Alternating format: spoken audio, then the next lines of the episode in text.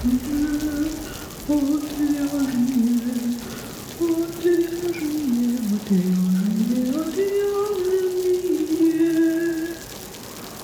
шоу «Отвяжные».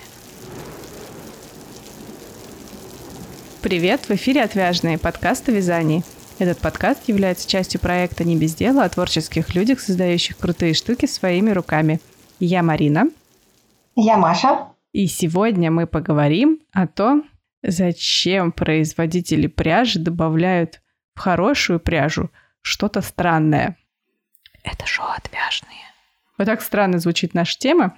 Сейчас я немножко скажу о том, кто вообще будет вещать об этом всем. Маша Волкова, вы, наверное, можете знать ее по проекту Stock Wool. Это закупка итальянской пряжи. Вот Маша один из организаторов. В следующий раз я еще Иру позову о чем-нибудь хорошем рассказать. А Маша будет вещать о том, собственно, зачем в кашемир, например, добавляют полиамид. Скажи, пожалуйста, вот зачем? Ну, вообще эта тема очень волнующая, и очень многие у нас любят вязать из натуральной пряжи. И действительно возникает очень много вопросов. Зачем портят хорошее вот этим вот дешевым, не пойми чем? Каждый производитель пряжи э, делает смеси с определенной целью. Самое первое, что приходит на ум, это сделать пряжу дешевле. Действительно, бывает такое, что а, для определенной аудитории нужна пряжа подешевле. Туда добавляют, скорее в синтетику, добавляют натуральные волокна, делают такой маркетинговый ход. А что, например, то есть в синтетику добавляют, получается, 5% шерсти, такие, а, шерстяная пряжа. Да, 5% именно. 5% кашемира. Вот самая распространенная пряжа, которая пользуется огромным спросом у производителей одежды, а, это артикул называется Cash 5. Там очень много синтетики. Там 30% вискозы, там акрил, полиамид, там тонкий меринос и, внимание, 5% кашемира. И вот у нас уже кашемировый свитер. Изделия из этой пряжи очень мягенькие – очень теплые, легкие. Их можно стирать в стиральной машинке. То есть это мечта потребителя, тот самый кашемировый свитер, доступный по цене. И этот артикул Cash 5 выносят тоннами с фабрики. Он востребован. Востребован с точки зрения потребительской, потому что все-таки свитер, да там еще и кашемир. Сначала же на этикетке пишут 5% кашемира – и покупатель такой, о, это же такая вещь, она должна быть в гардеробе каждой модницы, кашемировый свитер, беру. Но и в то же время э, очень доступная цена и очень простые условия ухода за этой вещью. Поэтому производители делают такие странные смеси. Я, кстати, хочу сказать, что у меня тоже есть такая пряжа, и там какие-то есть вариации, где-то есть и даже 10% кашемира, где-то там да. меринос, где-то, по-моему, даже как ангора или что-то типа того. Какая-то чуть более колючая, какая-то пожестче, какая-то помягче. Но мне она тоже понравилась. Дело в том, что производители очень тщательно подбирают пропорции. Пропорции вискозы, акрила, полиамида для того, чтобы получить ту самую мягкость, очень похожую на кашемир. Ангору добавляют для того, чтобы пушочек, чтобы ворсиночки торчали для внешнего вида. Кашемировые ворсиночки, да? Да. Из ангоры. Да-да. Ну, ангора-то все-таки 5% она даст, те самые торчащие ворсиночки, которые у нас очень любят. Конечно. Как ни странно, 5% это не только маркетинговый ход. 5% определенных волокон могут добавить те самые свойства. Например, полиамид добавляют, потому что полиамид это очень прочное волокно. Оно очень прочное на истирание. Вещи такие под мышками не изотрутся, манжеты не засалятся, горловина не растянется. И здесь вполне будет достаточно 10% полиамида. Слушай, а полиамид, он еще, получается, облегчает, да, волокно? Ну, то есть итоговое. Да, акрил, полиамид, полиэстер, все синтетические волокна, они обладают малым весом по сравнению с натуральными волокнами. И любая их абсолютно добавка делает нашу вещь легче. Сейчас очень многие любят оверсайзы, и, естественно, хотят вязать оверсайз из стопроцентного кашемира или стопроцентного мериноса. И получается, эти свитера иногда весят по 800 граммов, по килограмму, особенно если с какими-то косами, ранами хитромудрыми. И тут сразу же производители одежды задумываются о жизни потребителя, а не сделать ли нам полегче. Обращаются на фабрику, и фабрика предлагает определенные смеси, которые облегчают участь покупателя свитера оверсайз. Там будет акрил. Акрил самый легкий из всех полимеров. Там будет полиамид, потому что он прочный, и вещи с полиамидом очень э, легко стирать, они быстро сохнут. То есть синтетика, любая добавка синтетики делает вещь легче в плане ношения, то есть мы меньше массу носим, и в плане ухода. Такие вещи будут держать форму, будут меньше растягиваться. Их легко можно стирать в стиральной машинке. Но ты бы сама вот что предпочла? Все-таки стопроцентной шерсти связать свитер или добавила бы в него? Я лентяйка я все свои вещи стираю в стиральной машине. И поэтому у меня нету свитеров из стопроцентного кашемира и стопроцентного мериноса. Мне лень стирать это все в тазике руками. Мне лень наклоняться. Поэтому у меня свитера из полушерсти. У меня даже есть вот самый мой большой свитер, связан из облегченной пряжи. Там 70% высокообъемного акрила и 30% тонкого мериноса. Классная вещь.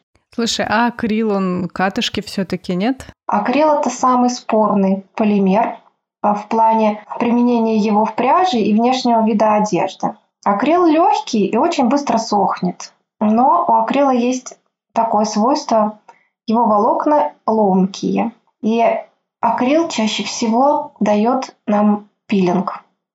Если брать другие полимеры, то акрил – это как раз тот самый микропластик, который кошмарят экологи, который отваливается с нашей одежды. Если вы вяжете что-то из пряжи со вспушенными волокнами акрила, да, допустим, имитация какого-нибудь махера, то будьте готовы к тому, что ваша вещь будет закатываться. И катышки будут прям отваливаться кусками. Как ни странно, знаешь, есть такой сейчас смешной тренд имитация осознанности. Люди покупают новые вещи как раз уже с эффектом вот этой закатанности и затертости. И производители пряжи сейчас очень много делают э, нитей с спушенным акрилом как раз для того, чтобы изделие после первой стирки выглядело таким залюбленно помятым. У меня тут два комментария. Во-первых, я действительно буквально недавно смотри, просматривала ВОК и обратила внимание, у кого-то была был вещь, вот, свитер или платье, и оно же было заранее с катышками. Я такая, что? А во-вторых, что вспушенный акрил — это вообще как? И меня сейчас мозг разорвался. Ну, просто взяли волокна акрила, это технология производства пряжи. Но если я сейчас буду в это вдаваться, это будет где-то на час очередная умная лекция. Ладно, в следующий раз об этом поговорим. Да, есть же э, пряжи вспушенные, да, вот махер, все знают, кидмахер. Все знают э, тонкую бэби-альпаку сейчас делают вспушенную. Очень модный нынче вспушенный меринос кто-то там где-то... Ну так это все шерсть. Ну так то же самое. Волокна можно сделать из полимера, любой абсолютно формы. Интересно. Полимер можно выдавить в виде бутылки, а можно выдавить в виде тончайших волокон. И потом эти волокна спрясть в нить. Способов придения и выработки пряжи несколько. И несколькими этими разными способами можно упорядочить волокна и получить пряжу абсолютно любую. Вот сейчас забавляются, делают пряжи со вспушенным акрилом. То есть я, короче, свое платье, которое я хотела отдать в спасибо, потому что оно так уже прилично закаталось, и мне никак не избавиться от этих всех катышек ненавистных мне. Я все-таки его оставлю, наверное, да? Оставь, это же ты в тренде в таком будешь. Я вся такая осознанная. Я ношу платье так долго и не покупаю ничего нового. Я это платье не выбрасываю и не засоряю планету. Я буду носить его до тех пор, пока оно не истлеет на мне. В этот тренд как раз-таки входят все рыболовные сети, драные свитера, все вот это э, помятое, непонятное, косое, кривое. Сейчас даже есть дизайнеры, которые специально вяжут из пряжи, которая косит в полотне. О, я такую люблю. Вот, и делают кривые косые вещи. Это опять-таки тренд той самой осознанности. Ведь бывают же вещи, которые постирал, они потеряли форму. А здесь изначальная идея, изначальная имитация той самой осознанности. И, кстати, если мы сейчас говорим о пряжах, очень много пряжи делают с такой имитацией залюбленности, залюбленного полотна. И даже есть специальные, специальные шарики, похожие на теннисный мячик. Эти шарики покрыты колючками. Их кидают uh-huh. э, в стиральную машину, когда первый раз стирают изделие из такой пряжи залюбленной. И оно получается как трение, и да? эти колючки начесывают, да. Эти колючки начесывают, и прямо сразу после первой стирки изделие покрывается катышками. То есть это технологии специальные. Слушай, ну это как бы такое равномерное покрытие катышками, а не такое, что носила сумку с замочком, и вот теперь у тебя под сумкой область область от сумки в виде катышек. Видно, где у тебя сумка базируется. Да, да, да, да. С какой стороны ты носила? Я все радовалась, что у меня еще куртка с внутренними карманами на молнии. Недолго я радовалась. Пока она мне все вещи не попортила, я вот радовалась, а потом осознала и такая, ну, наверное, было плохое решение. Вот видишь, это осознанность, это все-таки намеренно оставить свитер где на груди видно, что у тебя тут карман, или на боку видно, что у тебя там сумка. Но ты же не выбрасываешь свитер. Ты вся такая осознанная. Ты будешь его носить дальше. Это шоу отвяжные. Идея изначально была в экологичности одежды. Дольше носим, меньше выбрасываем. Но потом что-то пошло не так. А дошла до некоторого да. абсурда. Как это обычно и бывает когда берутся за какую-то идею люди, которые хотят зарабатывать деньги. Именно это пошла эксплуатация идеи, на этой идее стали зарабатывать. Давай дальше. Что у нас еще бывает интересного, добавляют такого странного в пряжу? Почему, например, мериносы смешивают с кашемиром? Банально, но почему? Дело в том, что не все волокна у нас идеальны. Есть волокна, которые обладают уникальной теплопроводностью. Есть волокна, которые очень много впитывают влаги. Есть те, которые наоборот не впитывают, очень быстро сохнут. Пряжу делают под определенную задачу. Поэтому, чтобы получить пряжу и, соответственно, изделие из этой пряжи с определенными свойствами, делают смесь. Делают смеси из натуральных волокон, делают смеси натуральные искусственные, и бывают смеси, когда все искусственное. Все это для чего-то нужно. Вот, например, смесь шерсть-кашемир. Дело в том, что кашемир в 8 раз теплее, чем овечья шерсть.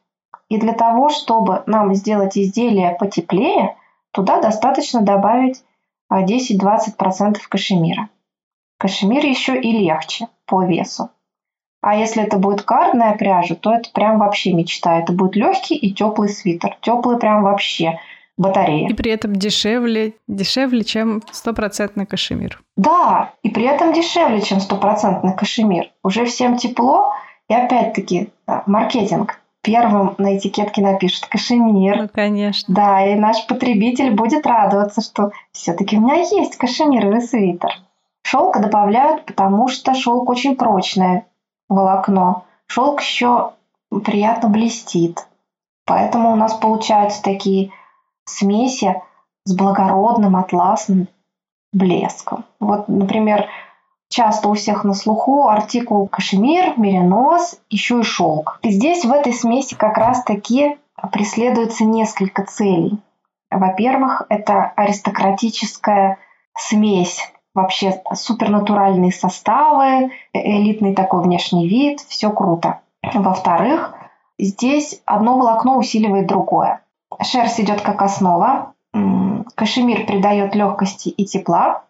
Шелк – это блеск и прочность изделия. Можно много примеров привести. Хлопок с шерстью, Мне кажется, это вообще самая странная смесь хлопок с шерстью. Слушай, ну тельняшки же делали? Да. А я так понимаю, что тельняшки как раз-таки, да, полоса хлопка, полоса шерсти, чтобы и тепло, и, и, и не тепло. Нет, немножечко другая технология изготовления. Мне, знаешь, с какой точки зрения непонятна эта смесь? Что хлопок очень тяжелый.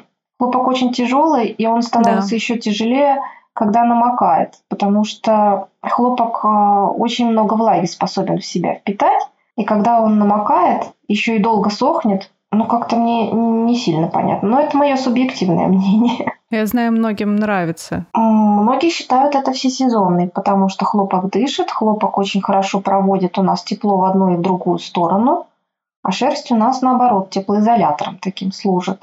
Наверное, за это и любят. Но это интересно, получается, они два противоположных свойства решили смешать. Да. И чтобы получилось что-то средненькое. Да, да. Надо попробовать шерсть с хлопком, чтобы узнать тоже. Угу. Как же это так? А я, кстати, пробовала а, шерсть, ну, кашемир со льном. Лен зачем у нас добавить? Лен – это очень прочное волокно. Оно относится к волокнам, которые делаются из коры растений. Как ни странно, да, все такие сразу представляют кора, это что-то такое дуб, ива, что-то такое огромное. Вот. У льна в стебелечке тоже есть глубинные волокна, они длинные, и они за счет своей длины прочные. Так как у нас кашемир волокно очень нежное, это все-таки пух, то кашемир не отличается большой прочностью.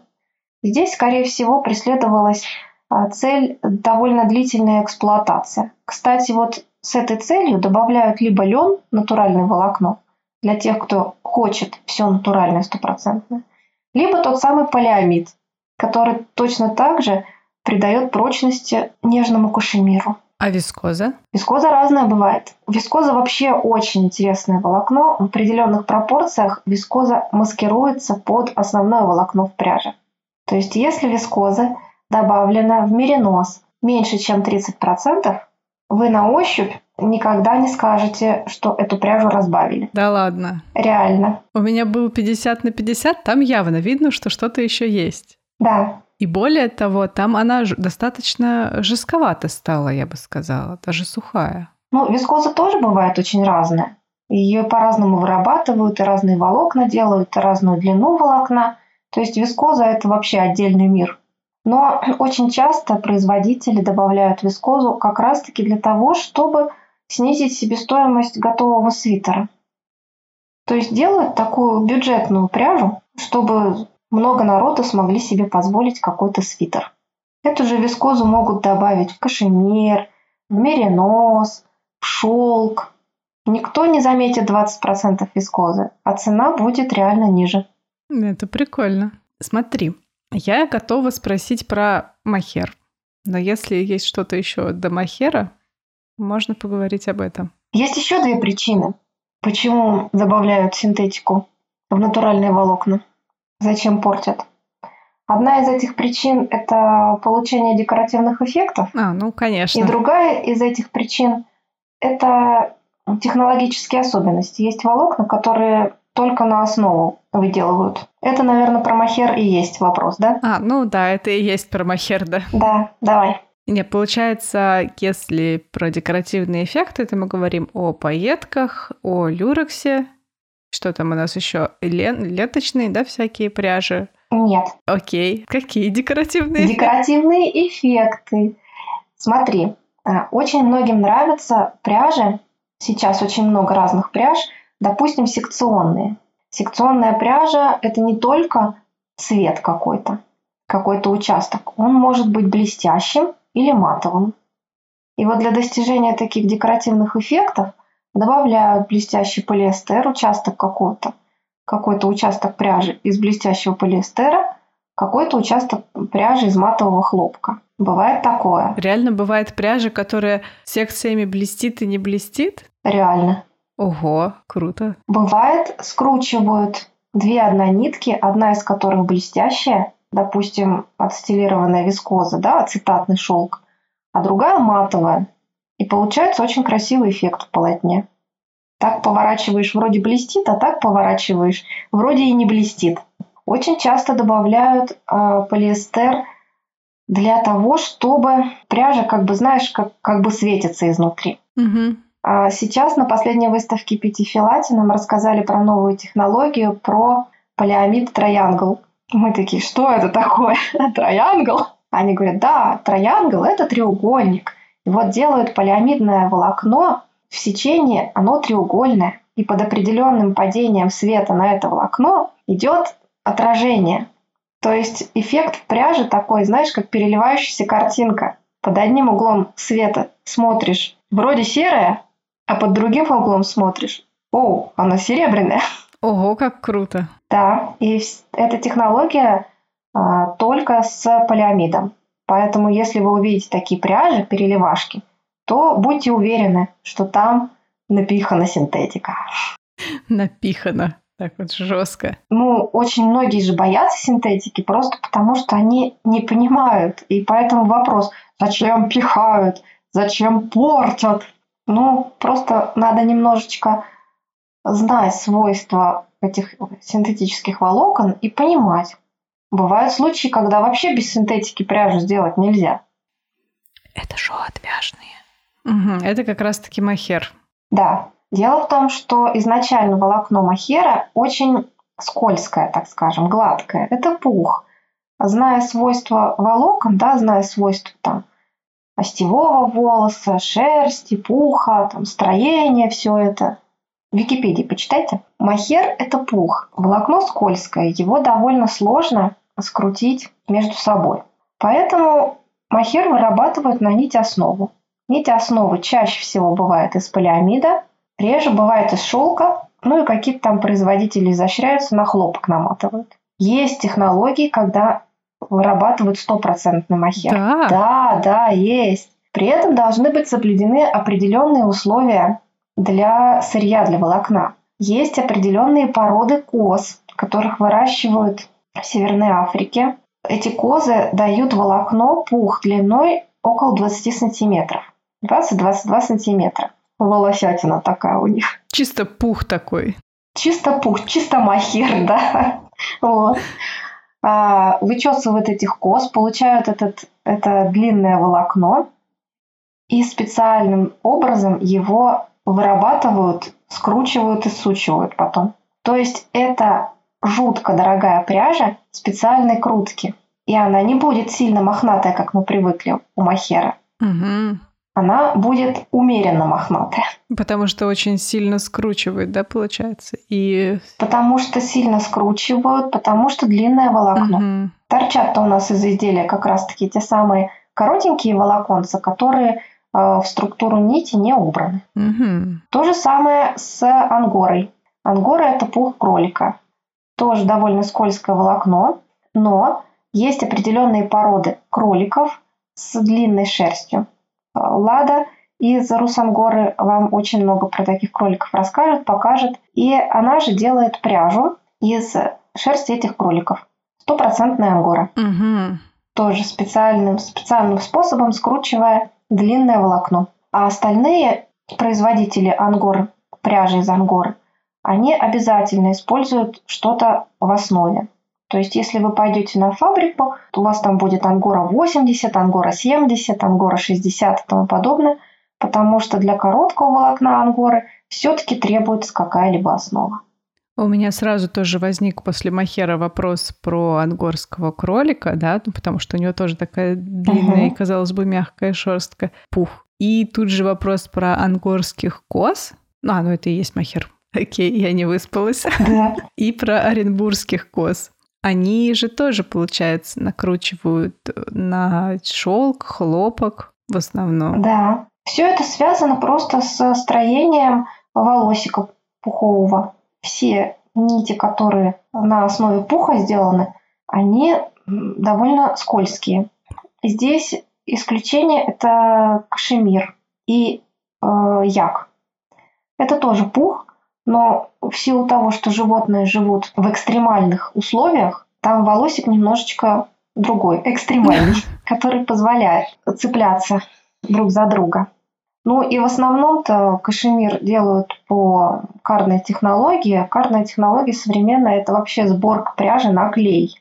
Что? Правда, на клей? Да, да, правда, на клей. Поэтому у нас очень многие любители повязать считают, ну, они не знают, что вот кардная пряжа, она изготавливается с участием клея. И все думают, что пряжа на бобинах вся вообще да, да. она чем-то пропитана. На самом деле им в руки попала просто бобинка картной пряжи, собранной на клей. Она на ощупь, знаешь, как жеванная да. бумага, сухая такая. Это клей. Это клей. Многие производители его не указывают в составе. А его там много, по ходу дела. Его там немного, на самом деле, его немного. Но производители знаешь, зачем это делают? Они берегут, что ли, математические способности производителей одежды. Потому что э, после стирки этот клей, ну, растворяется. Ну да. А он целиком, получается, растворяется или частично Да, целиком. Надо просто правильно постирать. Целиком после первой стирки все нормально. И производители одежды уже готовы же не будут писать, что там 3% клея было, там столько-то процентов кашемира и столько-то процентов Э, меринос. Никто этого пересчитывать не будет. Поэтому производители пряжи дают сразу состав, который будет написан на ярлыке свитера готового. То есть те люди, которые э, занимаются производством одежды, массовым производством одежды, они прекрасно знают, что такое картная пряжа, что гребенная, что кардная вырабатывается с особенностями, что там очень много кардной пряжи сейчас делается на клей, что это ничего страшного, э, что достаточно просто постирать. И Ваш образец пряжа раскроется сразу после первой стирки. Я просто не знала, что это именно клей. Для меня это шок. Все говорят про пропитку, пропитку. Слушай, Маш, давай, наверное, пару слов о том, что такое кардная и гребенная пряжа.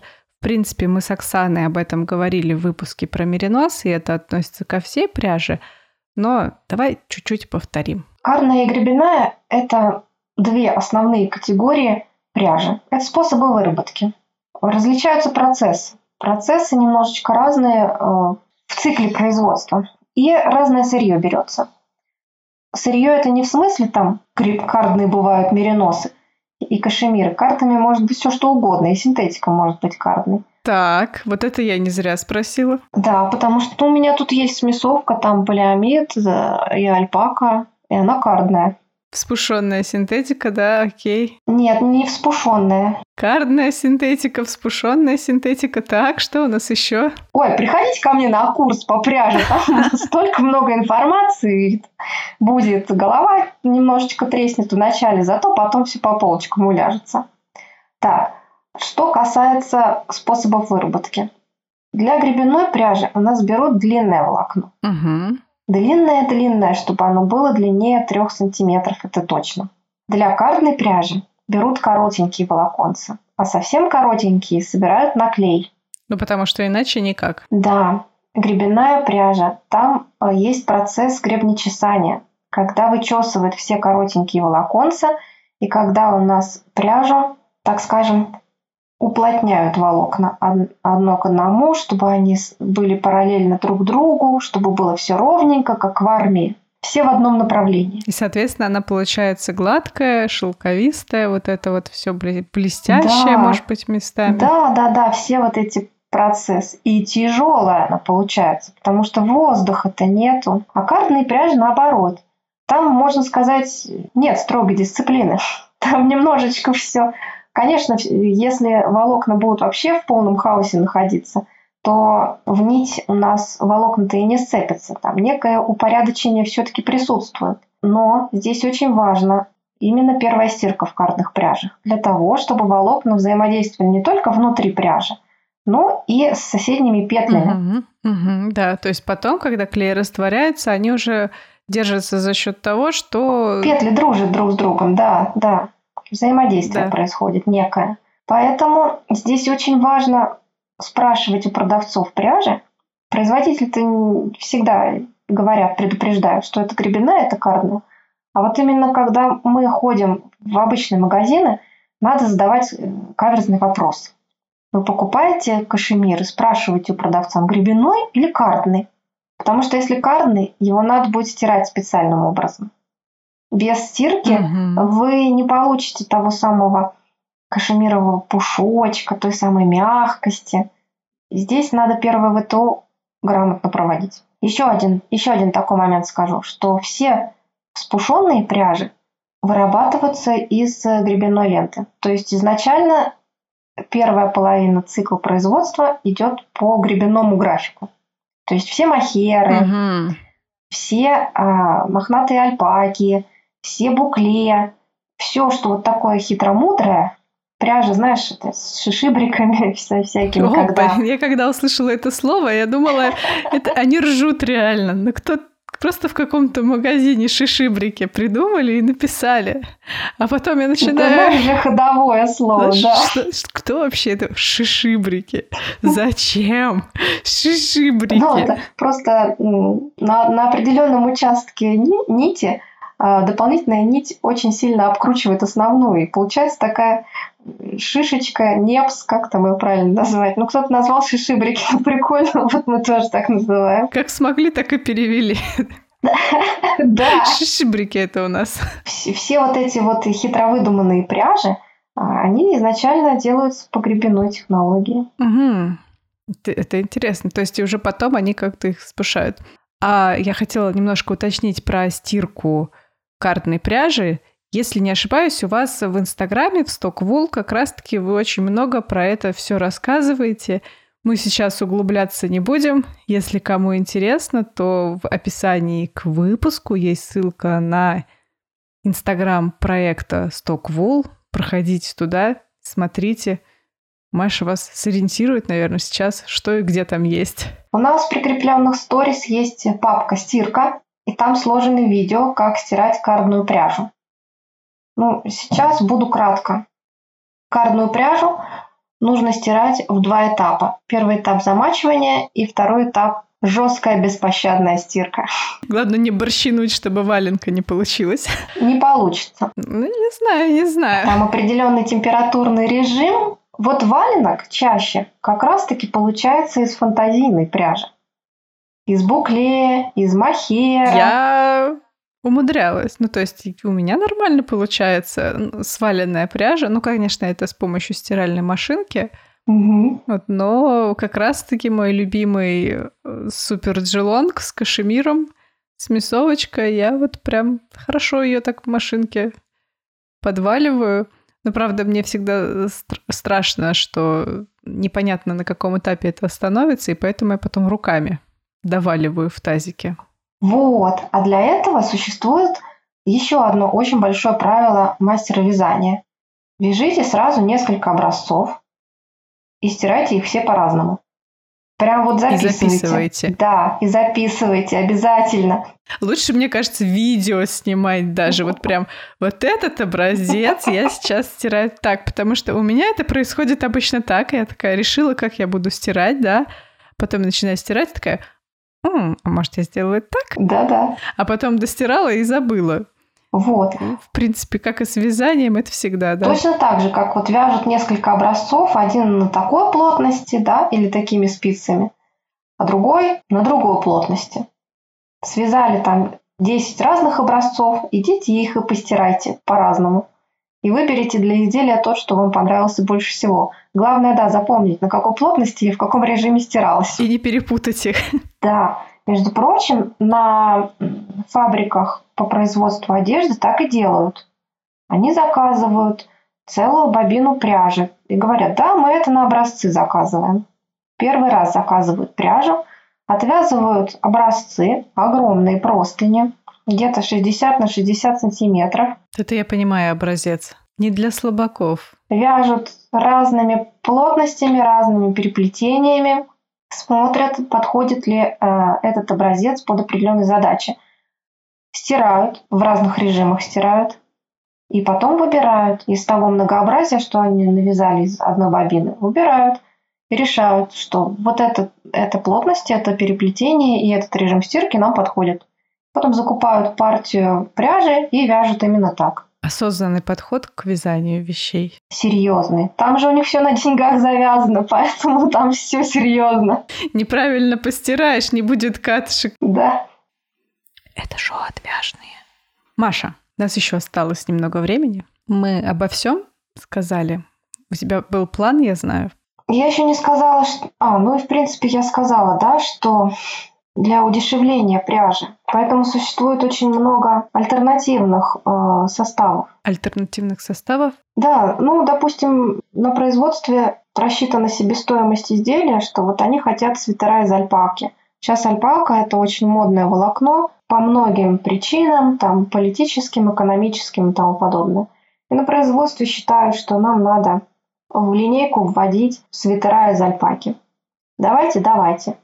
Они узнают на фабрике, сколько стоит, очень сильно удивляются, говорят, мы хотим альтернативу. Им начинают предлагать э, как раз-таки пряжи смесовые, идея смеси, у которых снижение себестоимости готового изделия. То есть это может быть там 75% альпака, 25% полиамид. Или та же самая альпака с вискозой. Все довольны. Вроде и в линейку добавляются свитера, но по цене совершенно другая история будет. Бывает альтернатива, когда человек хотел кашемировый свитер, но вдруг понял, что это ему очень сильно дорого. А кашемировый свитер он хотел не для статуса, а потому что холодно. И здесь уже альтернативу подбирают даже не смесь, а, наверное, выбирают другое волокно. Чаще всего это волокно альпаки, потому что альпака тоже теплее овечьей шерсти, она тоже может быть мягкая, в определенной категории. То есть альтернативу можно подобрать в принципе любым волокнам, и это может быть даже не смесь. Человек хотел шелковое платье, на стопроцентный шелк денег нет. Это может быть смесь шелка а, с вискозой, а может быть даже м- вискоза с полиэстером. Внешний эффект будет тот же самый. Кстати, вискоза с полиэстером это же вообще идеальный вариант, что она будет более стабильная и не будет вот это надела майку, утром пришла вечером в платье. Ну, это, да, это такое есть. Но, кстати, не вся вискоза так сильно растягивается. Все зависит от длины волокна вискозы и от э, способа ее выработки. То есть вискоза 100 миллионов видов. Какие-то из них действительно очень скользкие и растягиваются. Ты вот одела, и все, и пришла в платье вечером. А есть совершенно другие стабильные. А, есть вообще спортивные вискозы, есть медицинские вискозы. То есть, я говорю, это вообще отдельный мир. Бывают даже пряжи из смеси вискозы. Там не только декоративный внешний вид, но и определенные задачи. Так, ладно, мы просто сейчас опустим вопрос про вискозу, как будто бы его не было. На, самом деле очень много информации. Для меня много новых шокирующих волокон. Поэтому, может быть, получилось немного сумбурно и перескакивать э, с темы на тему. Но я думаю, что если вы хотите более полных знаний, да, и более полной информации про все-все-все, то тут уже нужно слушать не подкаст, который по верхам именно пройтись, а уже курс у Маши, как она уже говорила, про виды, составы пряжи. Стоквул, да, правильно, в Инстаграме там он есть? Да, но один такой момент. У меня сейчас заканчивается курс. Я сейчас, а, у меня в пятницу будет последняя лекция. А следующий поток я не знаю, когда буду проводить. Я его еще не планировала. Первый поток был в январе. Сейчас проходит второй поток. Третий я еще не планировала. Наверное, через год будет только. Ну, то есть есть время собраться с мыслями, накопить денег. Да, там э, одна часть э, такая теоретическая, как раз про кардные гребенные, про волокна, неизменная. А вторая часть курса, она по трендам в изготовлении пряжи, по экологии и по трендам в одежде. Направлено ну, знание на то, что будут носить люди через год, через полтора. Угу, ну, то есть это тебе нужно постоянно обновлять эту часть еще? Да, да, постоянно обновлять. Угу. Она стареет. А вы рассказываете на курсе, как определить э, состав на ощупь? На ощупь это вряд ли. Ну, не на ощупь, я, я имею в виду как бы подручными материалами, да, то есть когда ага, ты не знаешь... Подожди, что... у нас очень, очень многие любят поджигать. Это все равно не стопроцентный вариант. Я на курсе рассказываю, как писать письма фабрикам, чтобы они ответили и прислали нужный состав. О, прикольно, классно. Вот, кстати, про то, чтобы ответили. Я же правильно понимаю, что на конусах не всегда указывают корректно состав или всегда все верно? Вообще есть две категории пряжи, которые попадают в магазины. Есть пряжа так называемая регулярная, которая непосредственно с фабрики идет. Есть пряжа стоковая. Стоковая пряжа – это очень-очень большая лотерея. На сток попадает пряжа – это остатки с производства. А на производстве пряжу могут перематывать для того, чтобы посмотреть, есть ли брак в бобине или нет. Пряжу могут скручивать. Соответственно, конуса берут, которые валяются в коробке тут же рядом. Это не родные конуса. Есть конуса вообще, которые специально заказывают пустые пластиковые. Но пластик никогда не мотают на фабриках. Ну вот на нашей Семеновской, по-моему, мотают и все. А то, что из Италии идет, оно идет всегда на картонных конусах. Каждая фабрика, если вы заказываете непосредственно на фабрике, имеет фирменные конуса. То есть они про пропечатаны изнутри, логотип фабрики. И приклеена бумажечка. На бумажечке обозначен артикул. Некоторые фабрики пишут состав, а, но далеко не все. Артикул обязательно на конусе будет написан. Номер партии, дата выработки. Вот это очень важная информация для крупных трикотажных производств. Что мы имеем на стоке? Мы имеем не родные конуса, вообще могут быть безымянные. Вот, хорошо, если э, конус родной, то мы, погуглив или написав на фабрику, можем узнать состав. А если нет, то тут уже кто-то зажигалками, кто-то на ощупь, кто-то гладит. Вот, у всех по-разному. Кто-то стирает для того, чтобы понять, что ж там, да. И еще у меня возник один вопрос по поводу синтетики. Как обозначается акрил, да, полиамид, полиэстер, кто у нас там еще есть, нейлон? Угу. То есть именно угу. какими, есть ли разница в, о, в обозначении? Потому что я вижу э, в интернет-магазинах стоковой пряжи зачастую просто какая-то карусель происходит. Просто стоит ПА. Тогда и они вот это ПА, кто да. как хочет. Кто называет акрилом, кто полиамидом называет, кто полиэстером. Тут просто вот как хочу, так и назову. Где правда? На самом деле очень важно выяснить, какое там все-таки волокно, потому что у всех волокон да. разные свойства. От этого зависит, как стирать вещь, можно ли ее гладить или нельзя ее гладить. Вот, например, вещи с полиамидом лучше отпаривать, а не гладить, потому что полиамид разрушается при температуре выше 60 градусов. Угу. Он плавится. И гладить такие вещи утюгом не надо. Портится полотно. А акрил не, не, не плавится? А, а высокообъемный акрил, акрил слипается и становится невысокообъемным. Поэтому высокообъемный акрил а, тоже только отпаривают. Вообще, в принципе, вязаные вещи гладить вот так вот, елозить только по нему. Да, утюгом не надо, только отпаривать. Зная, какое синтетическое волокно, вы на отпаривателе выставляете режим там, температурный, э, режим парового удара и уже значит, акрил обозначается у нас латинскими буквами PC, PC английскими. PC угу. это акрил. А латинские буквы PA – это полиамид. Латинские буквы PE – это полиэстер. Все, что касается нейлонов, дролонов, тому подобное, это торговые названия. Так. Это торговые названия синтетики. Как правило, на конусах я только нейлон видела. НЛ и все. Ну, это полиамид. Окей, так, то есть мой махер Миссони, он не на, на полиамиде все-таки. Ну вот, все-таки да. Тут там по-модному написано на нейлоне. Я такая, о, на нейлоне. Ну, нейлон это, да, Нет? торговое американское название. Добро пожаловать в мир, да, я вот не в курсе состава названий. Химия для слабаков. Наверное, мы закончили. Давай я немножко подведу черту. Давай. Что, еще что-то вспомнила? Нет, не вспомнила. Я что-то подумала, хотела об одном говорить, а вообще рассказала совершенно про другое. И какую бы тему теперь обозначить нашего разговора. По-моему, нормально все. Но я тебя предупреждала, что ты напишешь план, а говорить мы будем о другом. Ага, ну так получилось, и слава богу. Я подведу черту, попробую. А мы имеем что? Что зачастую какие-то хорошие, да, такие теплые, дорогие составы разбавляют или более дешевой шерстью, или э, шелком, всяким вискозой, или синтетикой для того, чтобы удешевить для того, чтобы повысить прочность, если какой-то да, небольшой процент синтетики.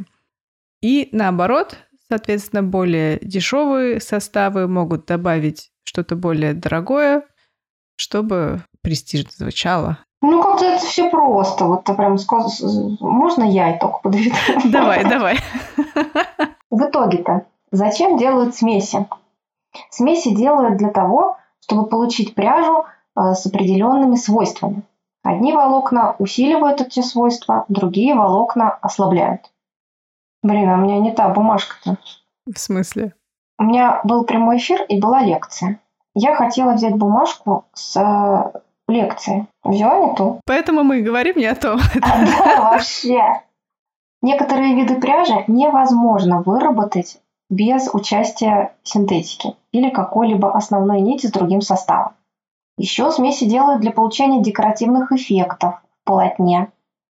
Ну и, естественно, для получения приятной стоимости готового изделия, для удешевления.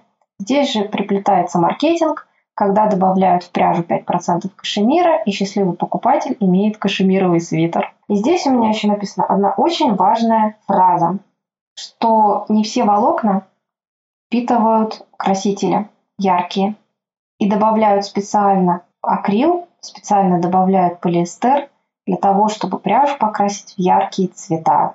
Такие вот вырви глаз. Ух ты, это прям интересно. Либо пряжа, натуральные волокна проходят жгучую химическую обработку, теряют часть своих свойств, но зато их можно покрасить.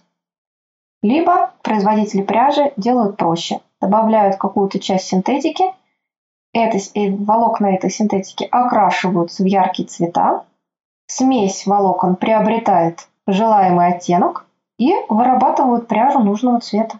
Прозаично все. Это прям интересно. Да, прозаично, но да. Ну, прикольно. Вот, например, альпака и верблюд. Там свойства волокна такие, что они очень плохо впитывают красители. Вы никогда не увидите ярко-розовую или там желтую пряжу альпака или верблюда. А если вы видите, то там либо есть синтетика, либо это убитая mm-hmm. химозятиной пряжа, у которой уже не будет свойств альпаки и верблюда. Она уже будет не такая теплая и будет как валенок стоячая. Так, ну я что-то училку включаю. Не, ну это был интересный вброс, учительский вброс. Слушай, а бывает э, пряжа, чтобы, вот, например, бобина чисто полиамид? Да вообще без проблем. Ну, типа я такая сижу, и, ну, она без всяких там каких-то суперэффектов, просто вот я... Ну, бывает же, да, что люди сами делают себе, собирают из, из да. разных ниточек, да, да какую-то смесовку.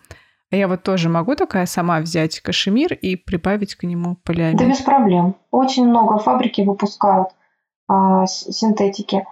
Основная задача таких пряж – это делать а, заработок начала вязания машинного на производствах. Это очень угу. дешевые пряжи. Как правило, они либо вообще не окрашенные, либо окрашенные очень ярко, чтобы на фабриках видели, где начало вязания.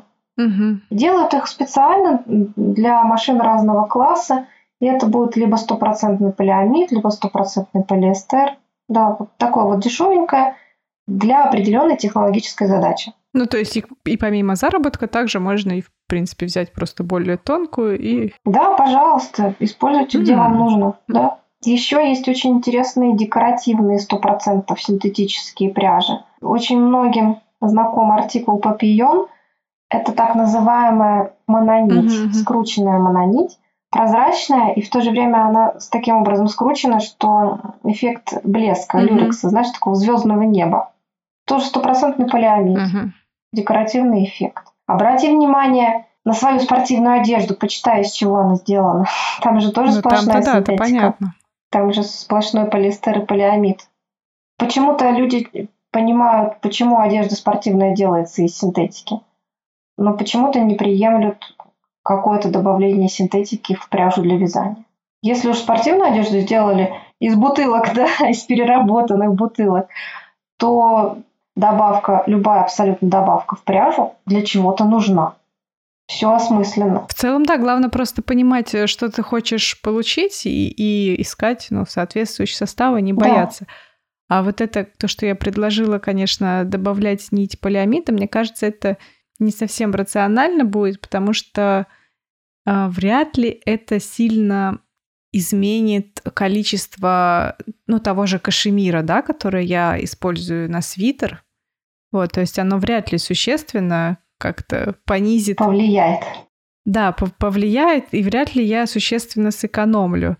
То есть единственное, что как бы у меня будет немного дороже мои материалы, но я, возможно, смогу стирать в машинке, но это не точно. Ты просто будешь этот свитер дольше носить. Ну, дольше носить, Это да. некая осознанность, да. А вдруг эта ниточка полиамида какой-то блеск даст? Или какой-то декоративный эффект? А вдруг у меня где-нибудь протрется кашемир и останется такой типа прозрачный полиамид? Типа вентиляция под мышками? Да. Вентиляция локтя. Да, да, да. Или знаешь, как бы если большая грудь, которая трется о куртку. Это будет очень модный свитер. Все мужчины в этом лифте мои. Да-да, ты расстегиваешься такая, здравствуйте. На этой позитивной ноте, я думаю, можно закончить. Это шоу отвяжные. Спасибо всем, что дослушали этот выпуск. Надеюсь, он был для вас полезным и таким же шокирующим, как для меня. Подписывайтесь на подкаст «Отвяжные», на подкаст «Не без дела». Спасибо за отзывы, за поддержку. Вообще, кто рассказывает о том, что слушает наш подкаст, вы большие-большие крутаны. Спасибо вам большое. И наши спонсоры Люба, Марина, Маша, Александра, Наталья, София. Вы еще большие крутаны. Спасибо, что поддерживаете нас. На этом все. Спасибо, что были с нами, и не забывайте вязать, пока слушаете подкаст «Отвяжные».